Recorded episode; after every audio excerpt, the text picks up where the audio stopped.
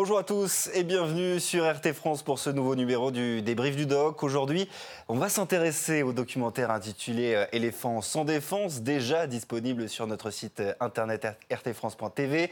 Un film euh, qui s'intéresse au trafic d'ivoire et à ses conséquences en Afrique. Pour en parler, nous recevons sur ce plateau Georges Chapoutier, neurobiologiste et docteur en philosophie. Bonjour monsieur Chapoutier. Bonjour, merci de me recevoir. Merci d'être avec nous aujourd'hui sur le plateau d'RT France. Alors on vient de voir hein, ce documentaire intitulé Éléphant sans défense. Est-ce qu'il est fidèle à cette situation que vous connaissez en Afrique? Tout à fait. Il est tout à fait fidèle, mais il faut ajouter que c'est un cas particulier quelque chose de beaucoup plus général qu'on peut appeler le, le trafic d'animaux, euh, le trafic d'animaux vivants, d'animaux morts et d'organes d'animaux, euh, comme les, les, défenses en l'occurrence. L'ivoire, qui est un, un élément symbolique, parce qu'on en parle beaucoup, c'est la partie émergée d'un iceberg beaucoup plus vaste.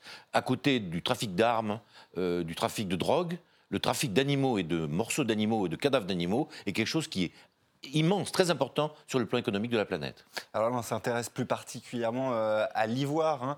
euh, ces, cornes d'éléphant. 30 000 d'entre eux sont tués chaque année. Qu'est-ce que ça vous inspire? Bah, de, de, grande tristesse d'abord. Euh, ce qu'il faut voir d'abord, c'est que ici encore, en ce qui concerne le trafic d'ivoire, il n'y a pas que les éléphants. Euh, sont soumis à ce trafic aussi euh, des morses, des narvals, des, mammouths des, éléphants fossiles. Euh, et bien sûr aussi, il y a d'autres animaux, qu'on, on parle beaucoup de la corne de rhinocéros qui est assez symbolique aussi. Mais c'est vrai que l'ivoire des éléphants, par le fait que l'ivoire un, volant artistique à côté, si vous voulez, fait beaucoup parler de lui. Et donc, bien entendu, c'est, fidèle à, ce que, à la situation. Et c'est une situation très regrettable parce que pour les éléphants, comme pour d'autres gros animaux, il y a une disparition progressive des espèces qui nous entourent. Alors, euh, dans ce documentaire, hein, on, nous a présenté quelques personnages. Euh, parmi eux, Roxy euh, elle a créé, euh, il y a un petit peu plus de 20 ans maintenant, un refuge phonique qui s'appelle Wildlife. Alors, depuis 20 ans, comment a évolué justement cette chasse aux éléphants et le trafic d'ivoire en Afrique Alors, il est en réduction, soyons honnêtes, parce que les grands pays, euh, officiellement, y compris la Chine, hein, qui était un gros, importateur, ont interdit l'importation d'ivoire. Ceci dit, il y a encore un trafic clandestin qui est énorme. Actuellement, l'essentiel du trafic résulte de braconniers qui, parce qu'on ne peut pas mettre un policier derrière chaque personne, si j'ose dire, des braconniers qui vont tuer des éléphants dans des euh, sanctuaires africains, euh, qui ensuite vendent au marché noir, de façon illégale euh, les, défenses de, d'éléphants. Et euh, ensuite, il y a un marché illégal qui fait que ces, euh, ces, défenses sont achetées illégalement sur le marché essentiellement occidental, soyons honnêtes. Ça exporte beaucoup. Ça exporte beaucoup. C'est-à-dire qu'on on, s'attendait à ce qu'au moment où la Chine a interdit, ça fasse une, rupture brutale. En fait, il y a eu une baisse, mais elle est assez légère. Donc il y a encore beaucoup de travail à faire. Je vous propose justement, on va regarder un, premier extrait de ce documentaire euh, intitulé euh, Éléphant sans défense. On, revient ensemble pour, euh, pour le commenter.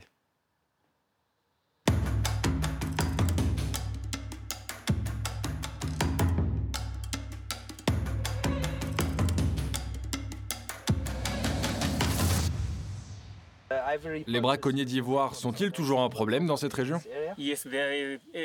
Oui, nous avons patrouillé dans cette zone et découvert plusieurs squelettes d'éléphants avec leurs défenses coupées et enlevées.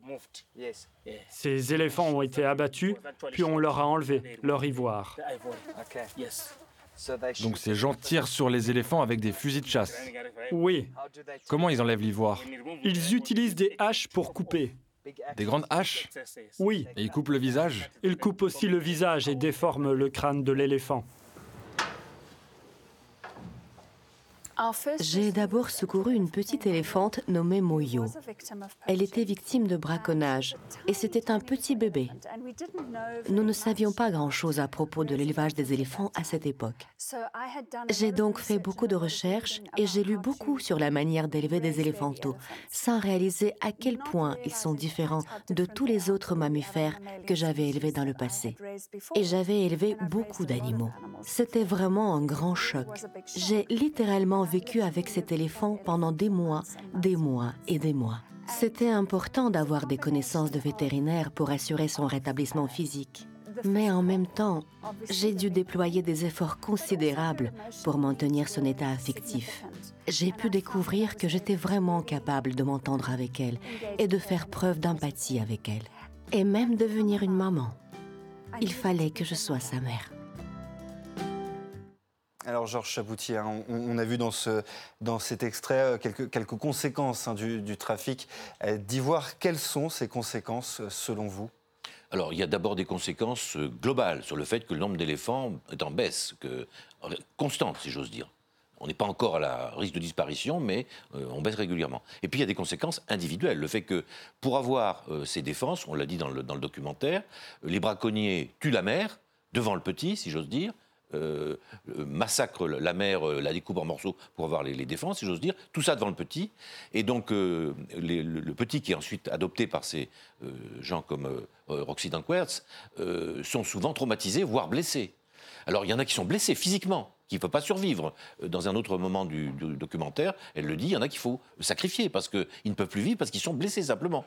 Puis il y en a qui sont blessés psychologiquement qui sont tellement, entre guillemets, déprimés qu'ils n'arrivent pas à, surnager. Et puis il y en a quelques-uns euh, qu'on arrive en quelque sorte à, réhabiliter. Et c'est tout le travail très méritoire qui est fait par ce refuge pour les éléphants et pour d'autres espèces. Parce que là, nous nous intéressons aux éléphants, mais il y a des choses abominables aussi sur d'autres espèces d'animaux.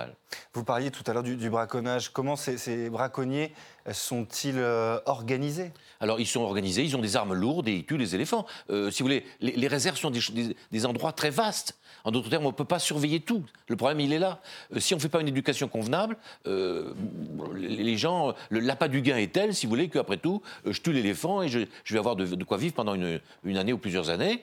c'est assez tentant pour le braconnier, qui souvent, souvent sont des gens très pauvres. Hein. Donc ça pose la question, on reviendra peut-être tout à l'heure, de savoir comment on peut, quelles sont les parades à ce genre de choses. Hein. Et donc, effectivement, l'éducation des populations en est une. Vous parliez, hein, vous disiez tout de suite que parfois les, les mamans éléphants étaient tuées devant leur, leur petits. On sait que les éléphants sont, très intelligents. Est-ce qu'il peut y avoir des, séquelles psychologiques bien entendu, chez les jeunes euh, éléphants Je tenté de dire que l'éléphant euh, n'a pas la même structure mentale que les grands singes et l'homme, puisque nous sommes, des grands singes, si j'ose dire, mais ils ont une intelligence très comparable à certains égards. Et bien entendu, c'est des troupes très organisées, avec euh, une, matriarche souvent qui dirige la troupe, avec chaque femelle élève ses petits. la troupe est très structurée. On a pu montrer par exemple que dans des éléphants qui étaient hors des troupes, qui n'avaient plus leur mère, qui n'étaient pas élevés convenablement, devenaient entre guillemets délinquants. Et donc, euh, il y, a une structure sociale extrêmement importante chez les éléphants, euh, parmi d'autres choses. Ce sont des animaux qui sont différents de nous, mais qui, à certains égards, nous, ressemblent beaucoup. Ils vivent vieux. Un éléphant, ça vit une soixantaine d'années. Euh, ils ont encore une fois une, structure sociale en troupe qui fait penser à celle des grands singes. Alors quand les, éléphants hein, viennent au refuge de, Roxy à le but bien entendu c'est de les remettre en liberté. Je vous propose justement de regarder ce, petit extrait qui montre un peu cette méthode. Ce territoire délimité par la clôture est sécurisé. La nuit, les éléphants dorment à l'intérieur de cette zone. Et là où nous sommes, à l'extérieur, se trouve la zone sauvage habitée par toutes sortes d'animaux sauvages. Éléphants, lions, buffles. Et derrière ces poteaux, c'est la zone protégée. Et en dehors, il y a une zone sauvage. C'est donc là que les éléphants sauvages peuvent venir et qu'ils peuvent se rencontrer la nuit. Nous avons pris un peu d'excréments d'éléphants, d'une femelle d'éléphant adulte, et nous en avons mis à l'extérieur de la zone clôturée. Le but est que les éléphants sauvages le sentent en arrivant.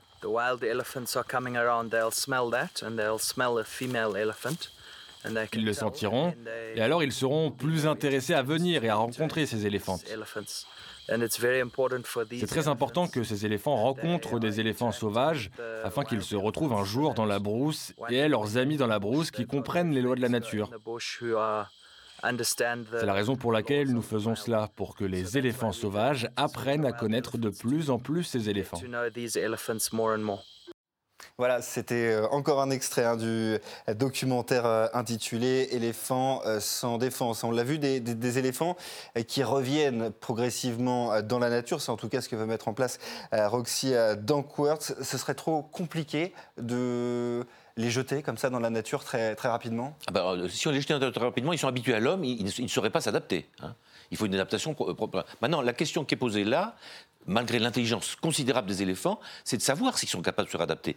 Euh, et ses collaborateurs font un pari en essayant d'attirer des éléphants sauvages par des excréments, etc., en espérant que le contact entre les éléphants sauvages et ces éléphants réhabilités qui sont qui se considèrent comme des hommes. Ils ont, été, ils ont été élevés par des hommes, que le contact se fera et qui s'adapteront et qui redeviendront une vie sauvage. C'est un pari qui n'est pas gagné a priori.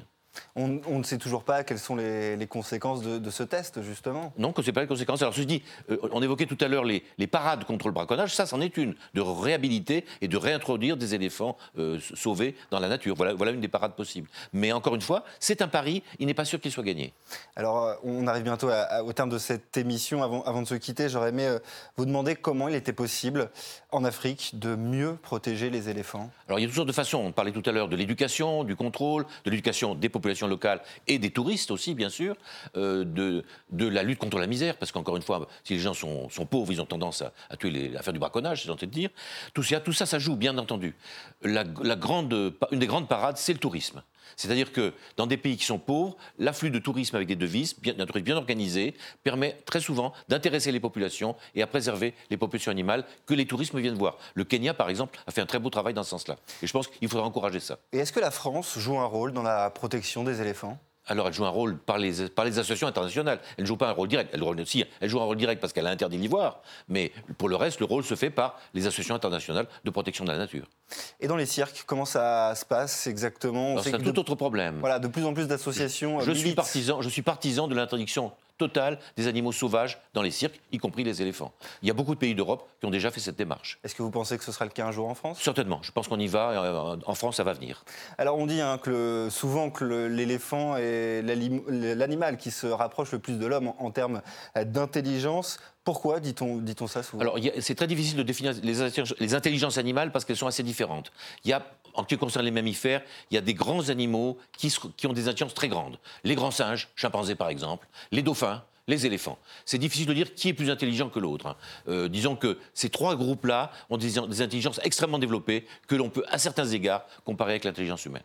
Qu'est-ce qu'il faudra faire dans les années à venir, justement, pour euh, tenter de protéger les, animaux comme ça dans les cirques, dans la nature? Est-ce que tout le monde peut travailler de concert pour protéger les, éléphants? Alors il y, a deux choses. Il y a ce que vous avez que tout à l'heure qui est la protection dans nos pays. Déjà, ça, on peut réglementer les jardins zoologiques, les, les cirques, etc. Ça, c'est la première chose. L'importation d'ivoire, etc., c'est ce qu'on fait déjà. Et puis, évidemment, pour les animaux exotiques, comme les éléphants, il faut les protéger chez eux. Et là, ça consiste, c'est un problème social très vaste.